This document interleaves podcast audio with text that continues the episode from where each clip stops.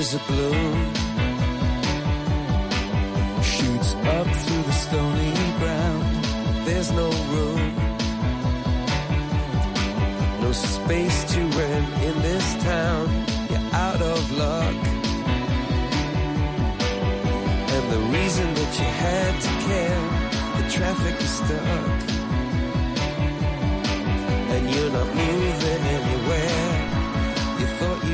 Comienza en Radio María Sexto Continente.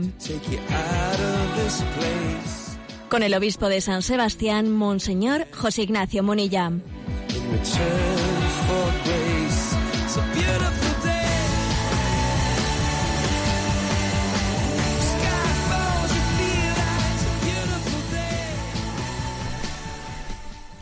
Un cordial saludo a todos los oyentes de Radio María. Un día más, con la gracia del Señor, nos disponemos a realizar este programa llamado Sexto Continente, que lunes y viernes, en directo aquí en Radio María, de 8 a 9 de la mañana, realizamos.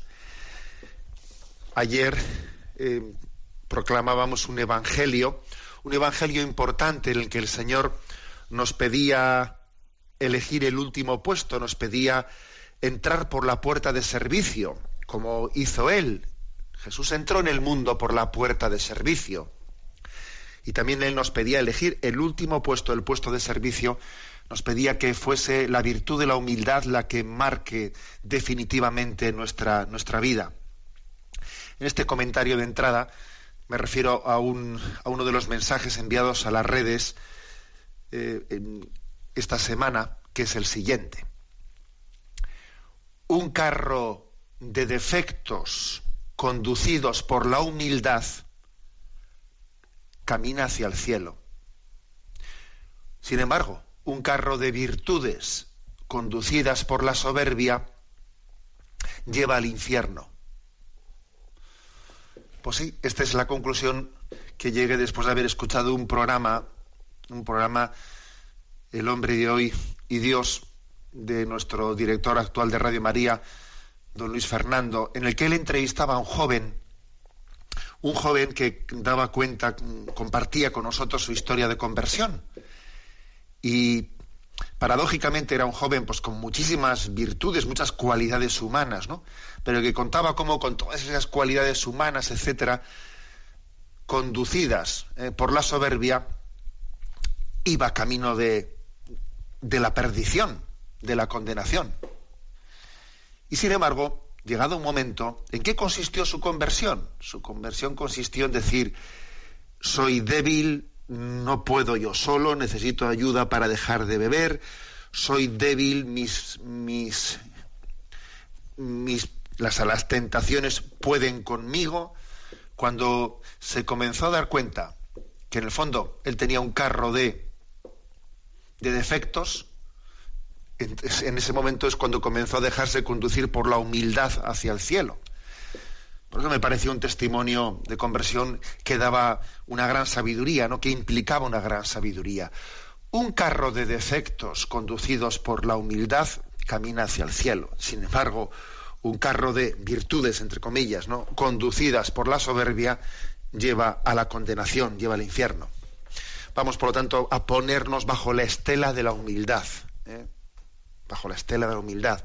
Ser cristiano no es ser eh, fuerte, no es sentirse seguro de sí mismo. Ser cristiano no es ser impecable, sino tener un deseo de santidad, sabiendo que sin la gracia de Dios no somos nada, sin, sin su gracia, si no somos sostenidos por Él. Por eso, por eso es ponernos bajo esa estela, sabiendo que somos mendigos de la gracia de Dios. Pues adelante con este programa.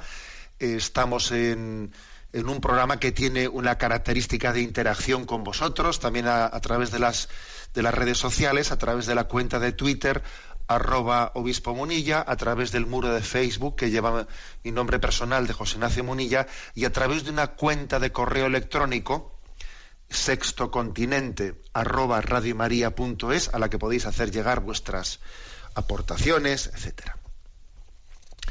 Bueno, vamos a ver, el mes de agosto corre que vuela corre que vuela y estamos ya a punto de volver a nuestra rutina, a nuestra normalidad. porque sabemos que generalmente la vida eh, socialmente se, está, se suele configurar en torno al curso escolar, tanto la vida de las parroquias como la vida de las familias, incluso la vida empresarial, ¿no? Y de nuevo volvemos ¿no? a nuestra rutina, y en esa rutina una clave es la de mm, vivir la vida diaria afrontando las tentaciones. Y de esto quisiera hablar hoy. Quisiera hablar sobre diez consejos 10 consejos, 10 estrategias para luchar contra las tentaciones. ¿Mm? Me voy a servir para ello de un artículo que escribió Sebastián Campos en, Catholic Link. Él habló de 12 estrategias para luchar contra la tentación. Bueno, yo las he simplificado un poco y voy a hablar, las, narro, las comparto con vosotros un poco a mi manera, pero sí que quiero citar un poco la fuente de, inspiración, ¿eh? que es de un, de un artículo de Catholic Link de Sebastián Campos. Bien, eh, dentro de nosotros, eh, para la hora de abordar esto, a ver, 10 estrategias para, para luchar contra las tentaciones. En primer lugar, que caigamos en cuenta que dentro de nosotros eh, tenemos instalado en nuestro corazón, como dice este eh, Sebastián Campos, ¿no? con un poco de gracia, tenemos como instalados dos software ¿eh? dentro de nosotros. Uno es el de la voz de Dios. Pondré mi ley dentro de vosotros, la escribiré en vuestros corazones. Así nos lo promete el, profeta Jeremías, ¿no? el Señor ha escrito su ley en nuestro corazón. La voz de Dios clama desde lo alto, pero es que además está inscrita en nuestro corazón. Pero también, también es cierto que existe, hay otro software traidor, ¿no? dentro de nosotros, que es el de, el de la tentación, que está inscrito en nosotros pues por la concupiscencia, pues por la inclinación natural al pecado, ¿no? que nos pretende seducir. Cada uno es tentado por sus propias concupiscencias, que lo arrastra y seduce. Dice la carta de Santiago, capítulo primero, versículo 14. Luego existen ciertamente, ¿no? Esa, esa doble voz dentro de nosotros que tenemos que, lógicamente, aprender a discernir, etcétera. Por lo tanto, primer consejo para luchar contra la tentación. Eh, discernir. Esto es lo primero. O sea, discernir, tener la capacidad de examinarnos y preguntarnos, esto es tentación, esto no es tentación, esta es la voz de Dios, no, no es la voz de Dios, o sea, no, saber distinguir las churras de las merinas, algo importantísimo, ¿no? Porque por una parte puede ocurrir que algunos sean inconscientes y que nada, ¿no? Pues nada les parezca tentación, que se estén tragando un camello sin darse cuenta, porque no tienen la capacidad de desenmascarar la presencia de la tentación en muchas cosas que están aconteciendo en su vida por inconsciencia, ¿eh? por inconsciencia, por falta de, de capacidad de, de, detectar la tentación. Bueno, y también en el extremo contrario estaría pues la, la tendencia de las personas desconfiadas y miedosas que, que, no dan un paso en la vida porque en todo ven tentación, ¿no? Entonces, es muy importante, lo primero para luchar contra la tentación es saber discernir lo que es tentación y lo que no es, ver dónde está, ¿no? Eh, presente la tentación, de qué se disfraza, etcétera. Sabemos, sabemos que, que tres son los enemigos del alma y de tres formas principales se presenta la tentación: mundo, demonio y carne. Y principalmente la tentación del mundo se suele hacer presente por la vanidad, por la vanagloria, luego donde uno detecta huella de vanidad y de vanagloria, dice, cuidado, que esto muy posiblemente es tentación. La tentación de la carne se presenta pues a través del hedonismo, de la tentación de la comodidad, del placer. Cuando uno ve que se está escondiendo eso, dice, cuidado, que esto es terreno, terreno de tentación. El mundo a través de la vanidad, vanagloria, ¿no? La carne a través de del hedonismo, del placer. Y el demonio se presenta a través de la tentación de la tristeza, la tristeza, la amargura interior. la desesperanza. Luego hay que saber, digamos, detectar este, principalmente este, estos tres tipos, estos tres humus, digamos, tres humus dentro de los cuales uno detecta, uy, cuidado, terreno de tentación. Mm, vanidad, vanagloria, aquí está el mundo presente, ¿no? Eh, tendencia al hedonismo, al placer, a la comodidad. Cuidado, ¿eh? aquí está la carne presente. Tristeza, pesimismo, desesperación. Cuidado, el, humo de Satanás está aquí presente. O sea, discernir dónde hay tentación, o sea, dónde estamos bajo el influjo de la tentación o no, o dónde se está desenvolviendo la vida, la vida fuera de esos parámetros. Una cita del Papa Francisco. La tentación, ¿de dónde viene? ¿Cómo actúa dentro de nosotros?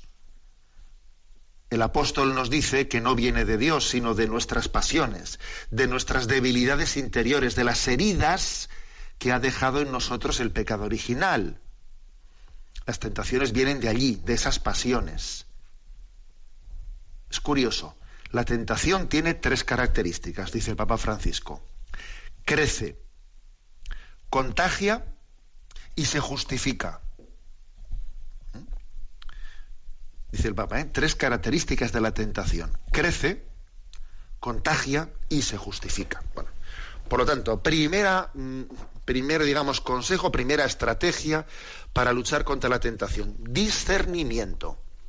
Discernimiento para desenmascarar. ¿eh? segundo consejo, segunda estrategia. No dialogar. ¿eh? No dialogar con la tentación. No se puede entrar en diálogo con la tentación. ¿Por qué? Pues para empezar, porque entre la gracia y el pecado ¿eh? no hay punto intermedio. Si uno pretende decir, bueno, es que vamos a ser dialogantes, no seamos exagerados. ¿eh? A ver, yo no, yo no quiero ser ni, ni, un mal hombre, pero tampoco pretendo ser un santo. O sea que vamos a buscar un puntito medio. ¿eh? Mira, pues lo que dice ese texto, ¿no? No eres ni frío ni caliente y, y por eso te, te vomito de mi boca. No cabe tener la tibieza, no cabe tener la mediocridad como objetivo en nuestra vida. Ese es un motivo, por lo tanto, por el que no se debe de dialogar. Pero además hay otro motivo más, y es que dialogar con la tentación, en el fondo, es dialogar, dialogar con el demonio. y siempre seremos engañados bueno, voy a, voy a llegar a un punto intermedio. A ver, no voy a hacer eso, pero vamos, pero vamos, tampoco voy a negarme totalmente, ¿no? Pues eh, vamos a buscar un puntito intermedio. Eh, cuando el Papa hizo su visita en México, él allí pronunció una frase que, que la prensa no tuvo capacidad de trasladar bien, porque cuando el Papa dijo, con el demonio no se dialoga, no se dialoga porque nos va a ganar siempre. Entonces, recuerdo que cuando el Papa dijo esto, la prensa, el Papa ha hecho una referencia a la no negociación con los narcos y tal. A ver, que el Papa no estaba hablando de los narcos, que igual también se puede aplicar a ellos, ¿no? Pero, pero que el Papa estaba hablando del demonio demonio, ¿no? Con el demonio no se dialoga, decía, ¿no? No se dialoga porque nos va a ganar siempre. O sea, que es que no te puedes poner a negociar con, con quien te pretende engañar, te va a engañar de todas, todas. Otra expresión del Santo Padre, porque hay que reconocer que el Papa, una de sus grandes aportaciones en su, en su predicación, pues es el hablar de, del demonio. Otra, otra frase que cito, no se puede dialogar con el enemigo de nuestra salvación. Hay que hacerle frente yendo frontalmente contra sus intenciones. O sea, así dicho un poco en plan de broma, que me lo habéis escuchado más de una vez, al enemigo ni agua, ¿eh? y en el desierto polvorón. ¿eh? O sea, que no se puede entrar en diálogo con el demonio. ¿eh? Que la única manera de, resistir la tentación es un no frontal, cortar de raíz. En cuanto que uno detecta, ha discernido, ve que está siendo tentado, pues corta de raíz. O sea, no, no tontees, no pretendas llegar a un puntito intermedio, que no. Que ya solamente esa, esa pretensión de llegar al punto intermedio ya, ya es caer en la tentación. ¿no? Es que entre la gracia y el pecado no hay punto intermedio. Tercer consejo, muy sabio también, ¿eh? Mantente ocupado. O sea, para poder luchar contra las tentaciones es muy importante mantenerse ocupado. ¿Por qué? Pues porque, fíjate que hay refranes, ¿eh? El refranero que es sabio dice, cuando el diablo no tiene nada que hacer, con el rabo mata moscas. Y hay otro refrán que dice, la ociosidad es la madre de todos los males, de todos los vicios. Pues porque es así, porque cuando estamos ociosos, cuando no tenemos verdaderamente en qué ocuparnos de una manera positiva, es que la cabecita no para, es que el demonio tiene muchísima, eh, muchísimo margen de, infiltrarse por aquí y por allá. Con esto no quiero decir que quien esté ocupado trabajando, etcétera, etcétera, no vaya a tener también otro tipo de tentaciones en su trabajo, pero, pero es que la ociosidad, el no pegar un palo al agua, hace que la versatilidad del, tipo de, tentaciones que nos pueden venir sea amplísimo, sea muy amplísimo. Luego, mantente ocupado mantente ocupado porque eso va a dar, va a cerrar muchas posibilidades de tentación. Al tener un horario ajustado, el que a mí ahora me apetecería tal, me apetecería otro, pues que no puedo, porque es que tengo un horario, o sea, y este horario tengo que, tengo que, que ser fiel a él, me he comprometido a esto, luego comprometerme a esto, por eso a veces suele ser bueno tomar determinados compromisos. A veces tenemos, no queremos sujetarnos a compromisos. es que yo ya haría una cosa, no, pero es que eso de tener que sujetarme a un horario, es que no quiero tener esos compromisos. Pero si es que precisamente eso es lo que te va a hacer bien.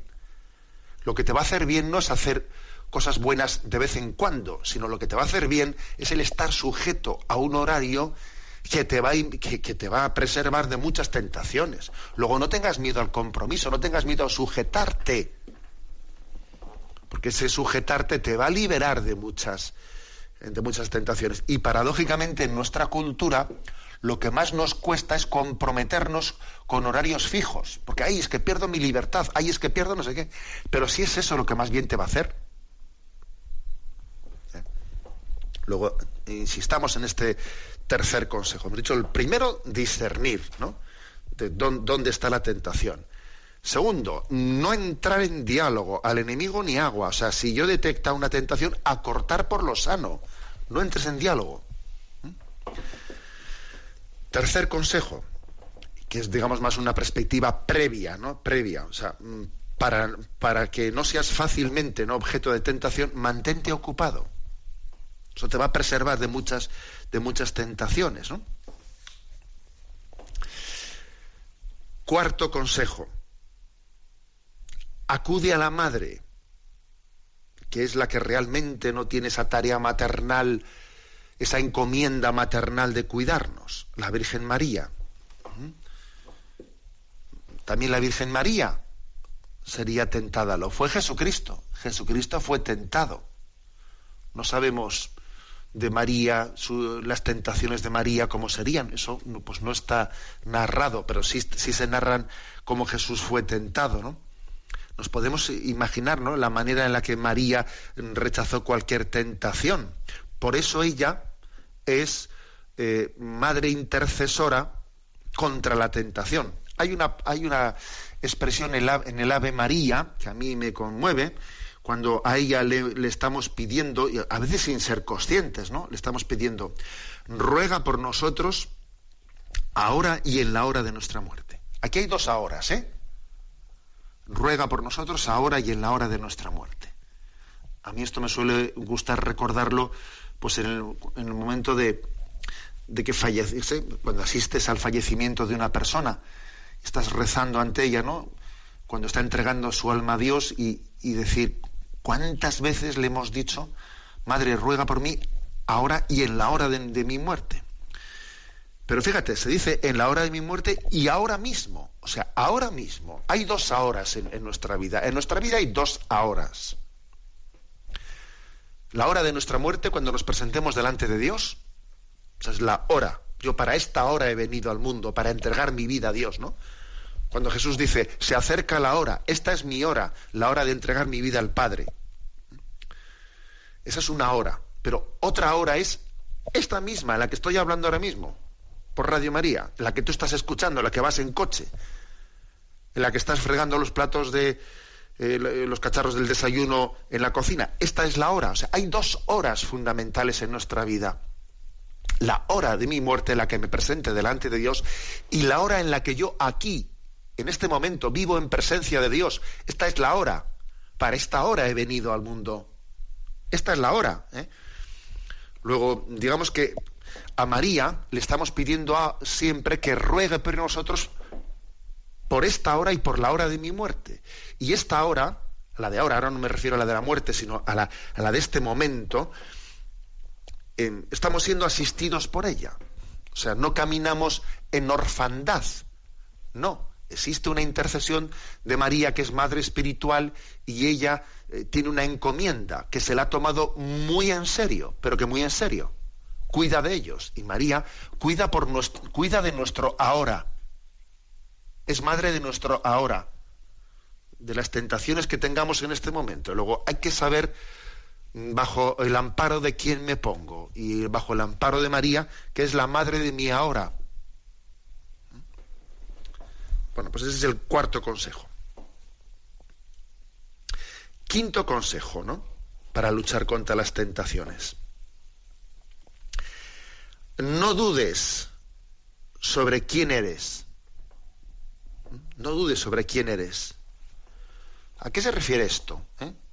como, consejo para luchar contra las tentaciones. Es que, es curioso, cuando Jesús fue tentado, el demonio introduce sus tentaciones diciendo, si realmente eres el Hijo de Dios, si esto, si eres capaz, si no sé qué. Es decir, parece como que el demonio pretende introducir sus, sus tentaciones introduciendo una especie de duda, eh, duda sobre, sobre nuestras convicciones. Entonces es como si la tentación estuviese introducida por una crisis de, identidad o una crisis de autoestima.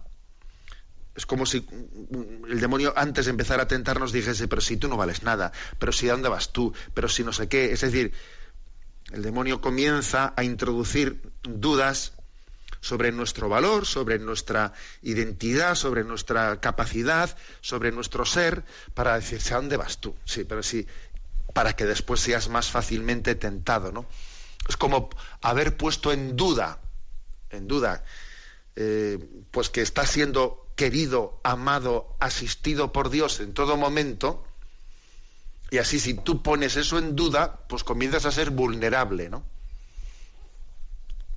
Entonces, Ojo, por lo tanto, a que, a que el terreno de la tentación esté abonado por una falta de autoestima, por una falta de reconocimiento de los dones de Dios, que entonces me empieza a hacer vulnerable.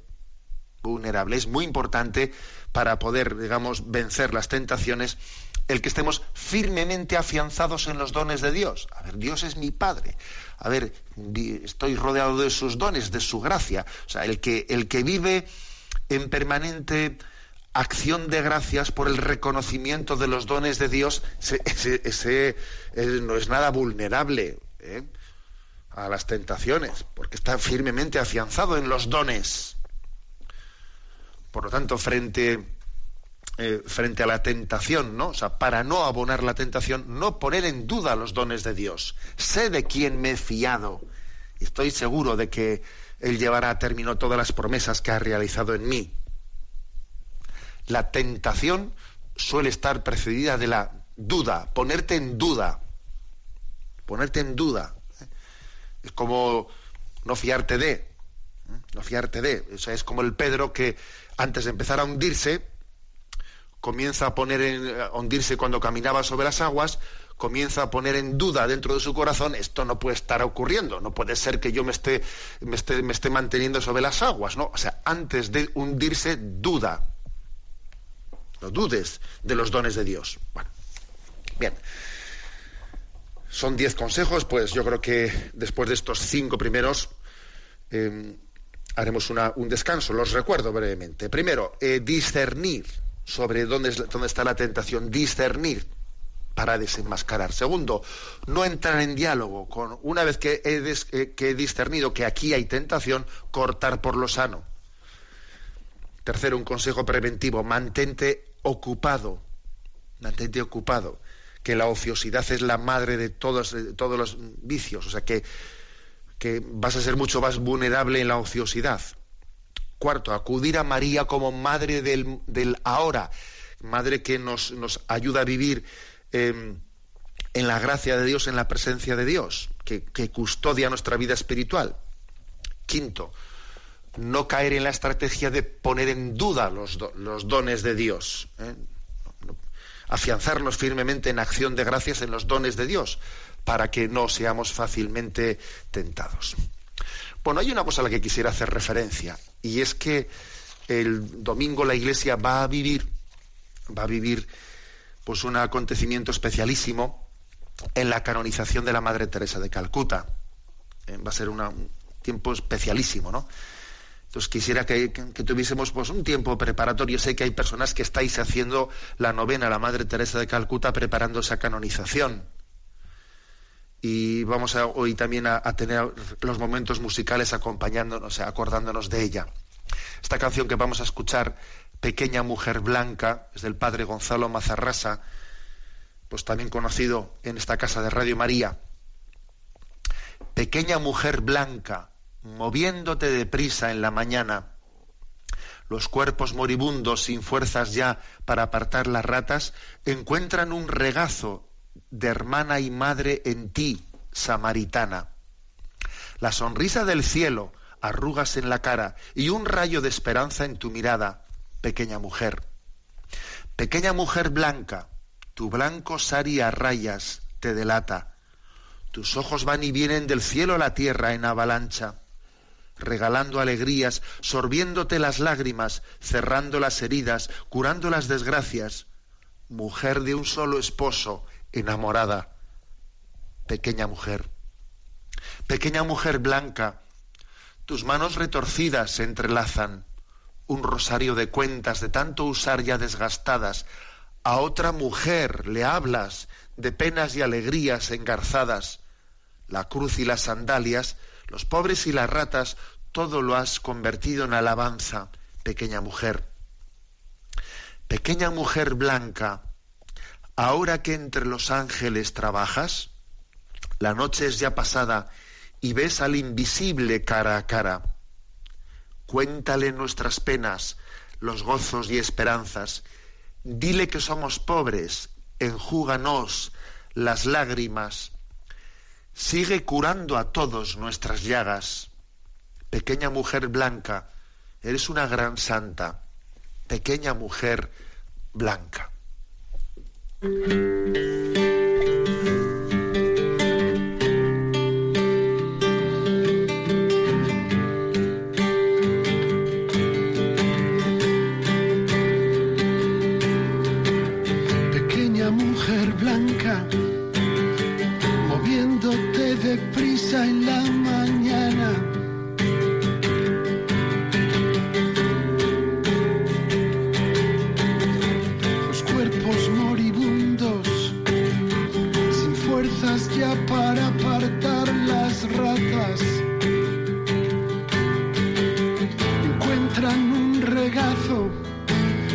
Hermana y madre en ti, samaritana.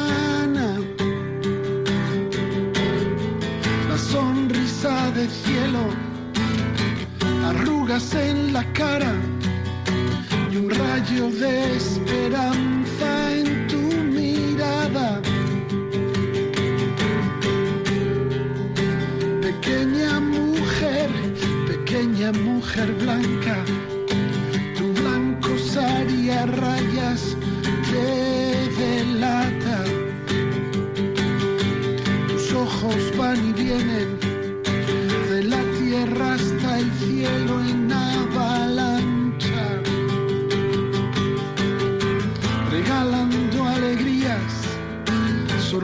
las lágrimas, cerrando las heridas, curando las desgracias, mujer de un solo esposo enamorada. Pequeña mujer, pequeña mujer blanca, tus manos retorcidas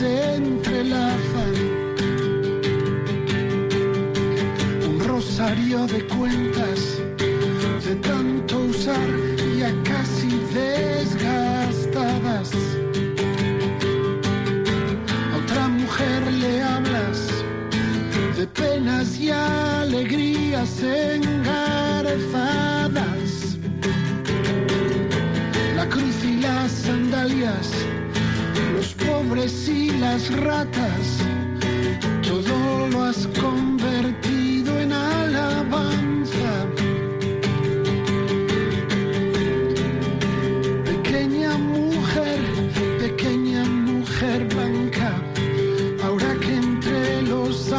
ángeles trabajas, la noche es ya pasada y ves al invisible cara a cara. Cuéntale nuestras penas, los gozos y esperanzas. Dile que somos pobres,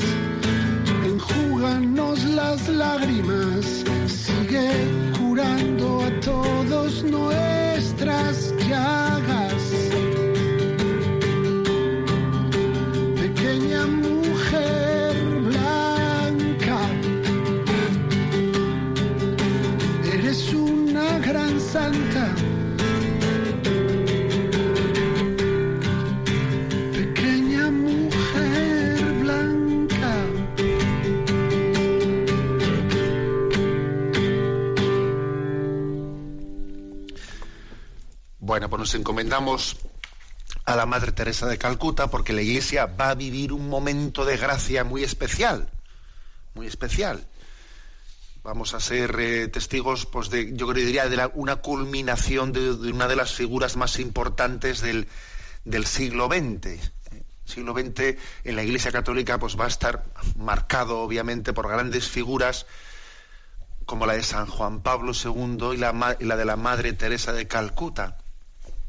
Bien, pero nosotros continuamos con estos 10 consejos, 10 estrategias de cómo luchar contra la tentación. Y después de haber hablado de los cinco primeros, discernir para desenmascarar la tentación, no dialogar con la tentación, o sea, decirle no. Tercero, mantenernos ocupados, porque la ociosidad es peligrosa. Cuarto, saber recurrir a, la Virgen María como madre que nos preserva de la tentación. Quinto, no dudar de los dones de Dios para no crear en nosotros inseguridad que nos haga vulnerables. Sexto consejo, obviamente un consejo clave, clave, clave, ¿no? El de la oración. La carne, el espíritu es fuerte, la carne es débil, orad, velad y orad. El, propio Padre nuestro nos dice que, no, nos enseña a orar para no caer en la tentación. No nos dejes caer en la tentación. El Padre nuestro que nos enseña a, decir que, eh, o sea, nos enseña a dirigirle a Dios las cosas fundamentales, a poner en nuestros labios en nuestro corazón las palabras fundamentales, nos enseña a pedir no nos dejes caer en la tentación. Primero, porque la carne es débil. Y segundo, porque nuestra batalla no es contra la carne y la sangre. Ya la carne es débil, pero además es que nuestra batalla no es contra la carne y la sangre, sino que es contra Satanás y sus ángeles. Y entonces necesitamos los medios sobrenaturales. Porque la carne es débil, pero es que además detrás de la carne hay otro, otro que es Satanás. Y entonces está, aquí se necesita ponerse bajo la bandera de Jesucristo, ¿no? Y este es, y uno no puede, uno no puede, pues eso, ¿no? Pues decir, voy a combatir contra el cáncer con aspirinas, no, con aspirinas no. Tú necesitas, hay otro nivel de intervención, necesitas pues quimioterapia, radioterapia, porque estamos hablando de otro tipo de enemigo. Aquí se necesita un, un, un, recurso sobrenatural y la oración es clave. La oración es ponerse bajo la bandera de Cristo. ¿eh? Esa es la oración. Séptimo consejo, muy ligado al anterior, los sacramentos. ¿eh? Los sacramentos, especialmente el sacramento de la Eucaristía y el sacramento de la penitencia, de la confesión, que obviamente nos están blindando, ¿eh? nos están blindando en la vida de la gracia, ¿no? Nos están preservando. la oración es la impetración, es el pedir ponernos bajo, ¿no? Eh, pues la, la bandera de Cristo, pero los sacramentos son como la respuesta de Dios a esa petición que nosotros hemos hecho. Entonces el sacramento de la confesión tiene una, una, doble, ¿no? Tiene un doble don, una doble finalidad. Una es el perdón de los pecados para darnos la gracia, la vida de gracia, pero el segundo efecto que tiene es el aumentarnos nuestra, nuestra vida de gracia no solo alcanzar la vida de gracia, sino crecer en ella, o sea, tener, mm, digamos, una fuerza interior superior para afrontar las tentaciones. No solo es volver al estado de gracia, sino tener más fuerza, la fuerza de Cristo, para hacer frente a las tentaciones. Luego es, básico. ¿eh? Como digo, estos dos, estos dos últimos consejos, el de la oración y el de los sacramentos, son básicos. ¿no? Uno, no puede pensar que va, va a luchar contra las tentaciones pues, con unos consejillos sapienciales. No, los consejillos sapienciales nos sirven, nos sirven para afrontar las tentaciones porque estamos hablando de una lucha sobrenatural. En el fondo, la lucha que yo mantengo contra las tentaciones es un eco, es un eco de la gran batalla de Cristo y Satanás. Es un eco de esa batalla. ¿A dónde vas tú? ¿A dónde vas tú solito ahí con, una, con unos, digamos, consejos sapienciales que no tienen la gracia, ¿eh? que no tienen la gracia de Cristo en sí misma? Bien, octava, octavo consejo.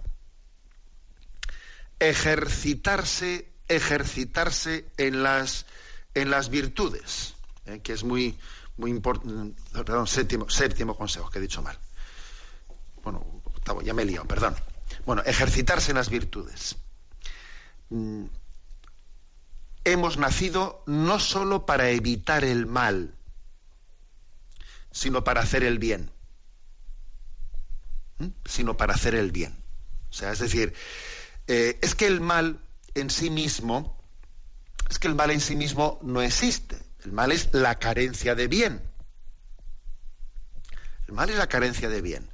Luego, es básico el ejercitarse, el ejercitarse en, en, las virtudes, porque nosotros no vamos a conseguir únicamente un dique de contención contra las tentaciones. Es que la clave está en ser santo. Lo que verdaderamente va, va a permitir decir no a la tentación es decir sí a la santidad hay que ejercitarse en las virtudes. Hay que ejercitarse en ellas. No, no existe, digamos, otra, otra posibilidad ahí intermedia. No, si es que sería absurdo pensar, ¿eh? pensar tal cosa. Cuando en el fondo, fijaros, incluso podía, alguien me puso a mí este ejemplo que me gustó, y es que en el fondo el mal, el mal es la carencia de bien. ¿eh? es como cuando nosotros... Eh, ¿En qué consiste el pecado? El pecado consiste en haber perdido la presencia de Dios y cuando uno pierde la presencia de Dios, pues es que entonces es vulnerable totalmente. Luego la clave, la clave está en no únicamente en evitar, no, no, sino en vivirla intensamente esa vida de gracia, crecer en virtudes. Para poder luchar contra la tentación no basta con decir no, es que además de decir no, hay que decir un sí de, crecimiento en la vida de gracia, pues con intensidad, ¿eh? con intensidad, pues porque eso es una, un gran don. ¿eh? Bien, esto, esto conlleva también el entrenar, en, ejercitar nuestra, nuestra voluntad. O sea, para poder ejercitar las virtudes, para poder vivir ¿no? La vida de gracia, hay que tomarse en serio en la ejercitación de nuestra, de nuestra voluntad. ¿eh? Tú imagínate un, un, eh, con una vida de sacrificio, con la vida de renuncia a nosotros mismos, porque si un, si un mm, deportista no ejercita sus músculos, pues es que no, sí, tiene ahí una serie de cualidades, una serie de potencialidades, pero por no haberlas actualizado con frecuencia, con frecuencia, terminan pues por no, pues por, por perder capacidad. ¿eh? Un deportista que no ejercite mm, diariamente o determinadas horas de ejercicio, etcétera, va a ir entumeciéndose y va a ir perdiendo capacidad, ¿no? Luego, luchar contra las tentaciones supone haber tenido una capacidad actualizada, no solo teórica, sino actualizada en pequeñas renuncias. Renuncias a, pues hechas por amor a Dios y además también con la finalidad de tener eh, actualizada nuestra capacidad de renuncia, de renuncia a nosotros mismos, ¿no? Pues eso, pues por ejemplo, que si el minuto heroico, el momento de levantarnos de la cama, que si la capacidad de, renunciar a caprichos, de la capacidad de nuestros, bueno, pues que estamos llenos de caprichos, etcétera, ser capaz de renunciar con prontitud, de una manera, ¿no? Que, que, que hagamos natural lo sobrenatural, que hagamos mm, casi algo, algo cotidiano la capacidad de renuncia, de olvido de nosotros mismos, para así tener la voluntad entrenada y así poder afrontar las tentaciones. Bueno, y por último, por último, el último de los, de los consejos, ¿no? Y aquí he querido reducirlos a diez. Vamos a ver. El último de los consejos. Saber huir a tiempo. Huir no siempre es de cobardes. Huir no siempre es de cobardes. O sea, hay situaciones en las que uno dice, a ver, yo aquí qué pinto, aquí no es prudente que yo esté aquí. Esta es una situación en la que yo no debería de estar, no debería de haberme puesto en esto. Entonces, tenemos que tener la, astucia espiritual de decir, yo, este no es mi sitio. Puede ocurrir que eso sea así. ¿eh? Hay veces que uno tiene que estar en lugares complicados porque su deber de Estado así se lo implica, pero otras veces no. Me estoy metiendo donde, donde no debo de estar. Y al Señor le estoy pidiendo, no me dejes caer en la tentación, pero igual Él me está diciendo, y tú no te pongas innecesariamente en ella. Pues bueno, hay muchos textos bíblicos, ¿no? Pues que, que nos dicen, huye de, del pecado como de una serpiente, huye de este, o sea, saber huir, ¿eh?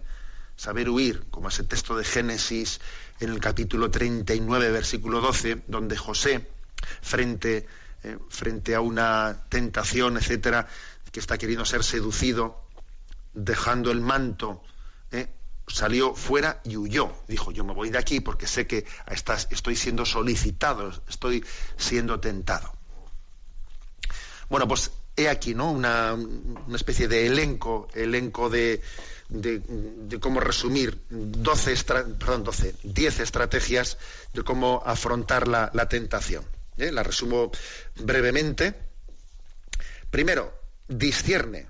¿eh? Sobre lo que es tentación, sobre lo que, lo que no lo es. Segundo, mm, no entrar en diálogo. ¿eh? Cortar por lo sano. Decir no y punto. No tontear. Tercero, mantente ocupado porque la ociosidad es madre de muchas virtudes, es caldo de cultivo de tentaciones. Cuarto, acude a María, nuestra madre, madre que ha recibido la encomienda de cuidarnos de las tentaciones. Quinto, no dudar de los dones de Dios, no ponerlos en duda, cosa que suele ser muy frecuente para crear un caldo de cultivo y luego eh, perder nuestra autoestima, nuestra, el afianzarnos en nuestra, en nuestra vocación y luego somos fácilmente tentados. No dudar de los dones de Dios. Sexto, sexto, vida, mm, vida de oración. La vida de oración que es, es clave, ¿eh? es clave eh, para no dejarnos caer en la tentación. El Señor nos dijo, velad y orad es eh, digamos uno de los dones de los dones más más, más claves ¿eh?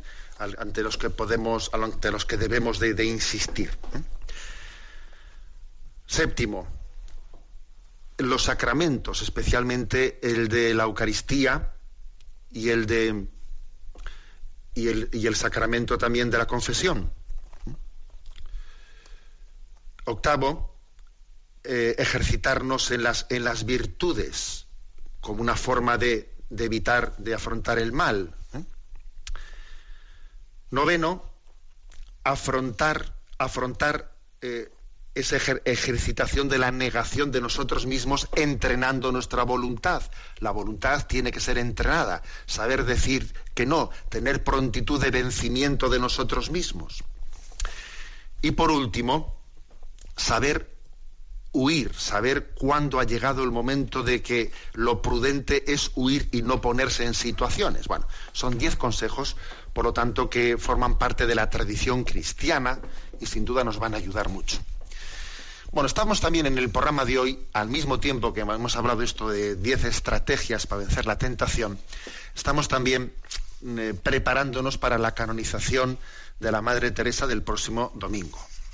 Y me vais a permitir que, que ahora, que escuchemos una, una pequeña canción sobre Juan Pablo II y luego haga una referencia a ese tándem providencial a ese tándem providencial que fue el de San Juan Pablo II y el de la Madre Teresa de Calcuta. Escuchamos en primer lugar esta canción, Juan Pablo II, también de Gonzalo Mazarrasa, ¿eh? que hace referencia al fallecimiento en el mes de abril de, Juan Pablo II en torno a la fiesta de la Divina Misericordia. Lo escuchamos y luego hacemos este comentario de de esas dos almas unidas, Juan Pablo II y Madre Teresa.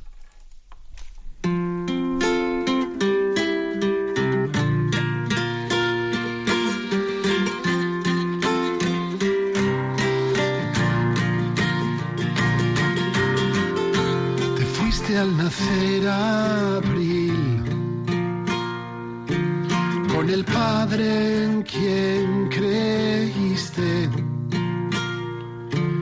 en aquella noche triste el siervo bueno y fiel. Te fuiste al nacer abril en una Pascua florida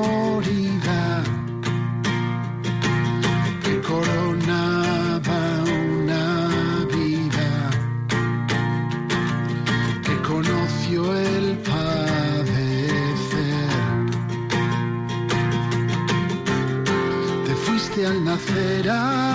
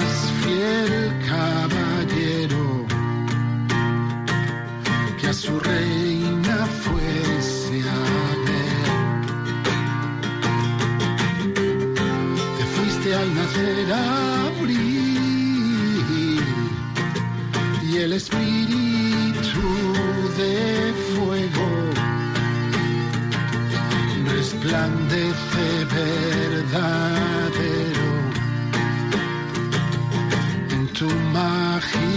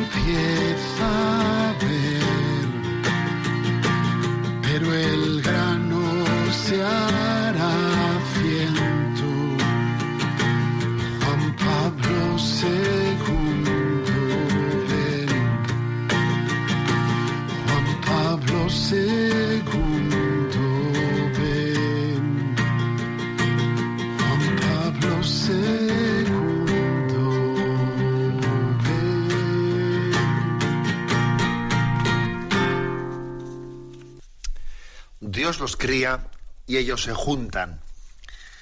Yo no sé si, si recordáis esa fotografía de la Madre Teresa de Calcuta que iba bajando unas escaleras y le, le llevaba de la mano agarrado a Juan Pablo II. Y ella bajaba así un poco por delante y, Juan Pablo II se dejaba guiar, se dejaba llevar por ella. Bueno, aquella fotografía me inspiró un artículo que en su día, eh, que en su día escribí cuando coincidió eh, la beatificación de la Madre Teresa de Calcuta y las bodas de plata del pontificado de Juan Pablo II. Y el artículo que escribí entonces se titulaba así, Pedro y María de la mano. Y decía entonces, y creo que es bueno traerlo a colación porque es que este domingo próximo vamos a revivir este momento histórico de gracia, ¿no? Decía entonces, vivimos un momento en la vida de la Iglesia que debemos detenernos a contemplarlo el momento de la vida eclesial en el que estamos inmersos es tan apasionante que podemos caer en el peligro de correr demasiado sin pararnos a rumiar en profundidad para descubrir su sentido más profundo. Tal es así que con un intervalo de tan solo cuatro días hemos sido testigos de las bodas de plata del pontificado de Juan Pablo II y de la beatificación de la Madre Teresa de Calcuta. La foto que se reproduce Juan Pablo II y la Madre Teresa, agarrados de la mano, encierra un profundo sentido teológico. Pedro y María de la mano.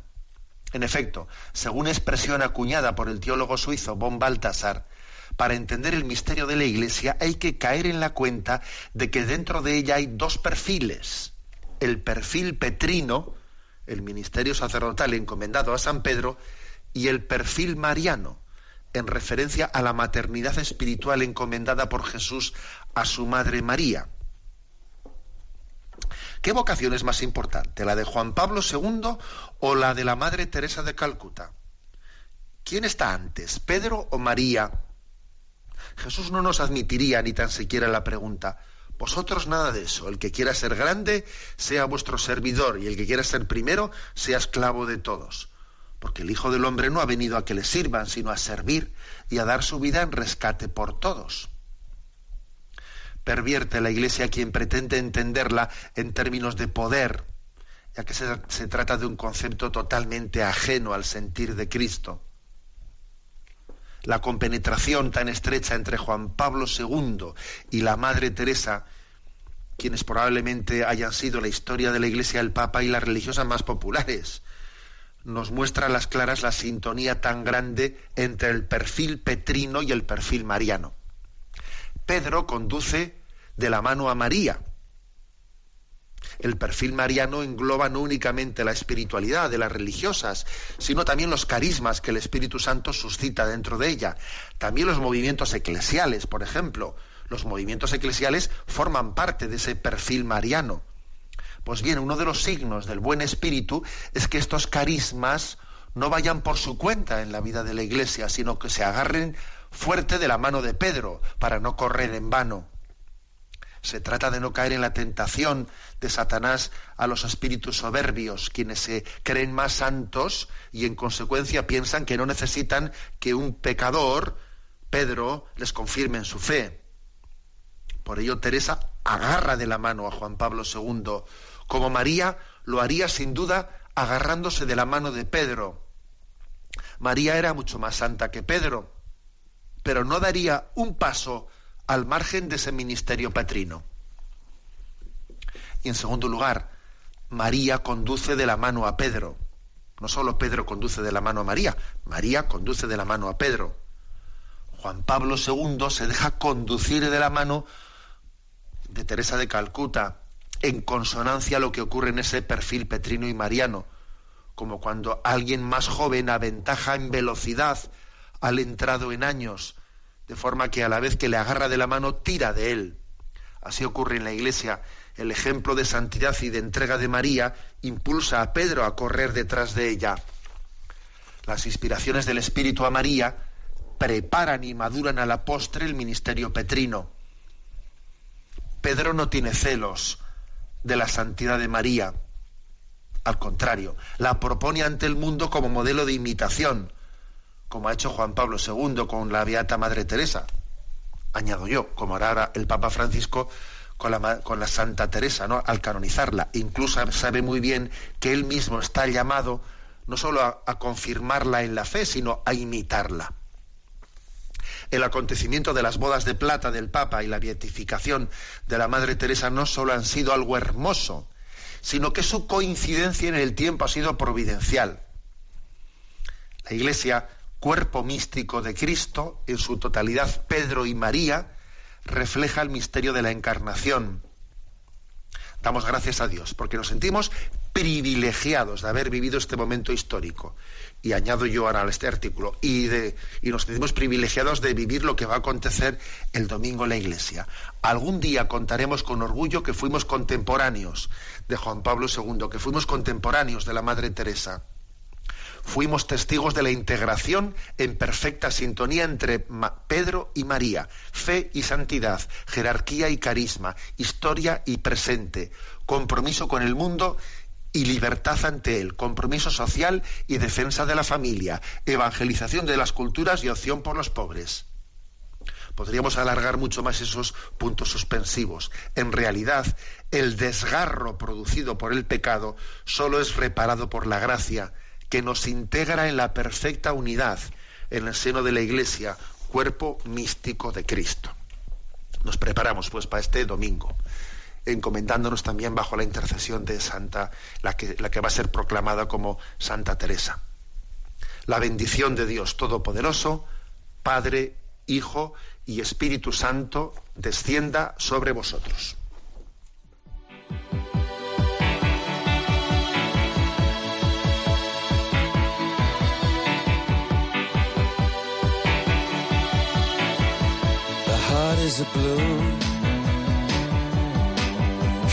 Up through the stony ground. There's no room, no space to rent in this town. You're out of luck. And the reason that you had to care, the traffic is stuck. And you're not moving anywhere. Han escuchado en Radio María Sexto Continente, un programa dirigido por el obispo de San Sebastián, Monseñor José Ignacio Monilla.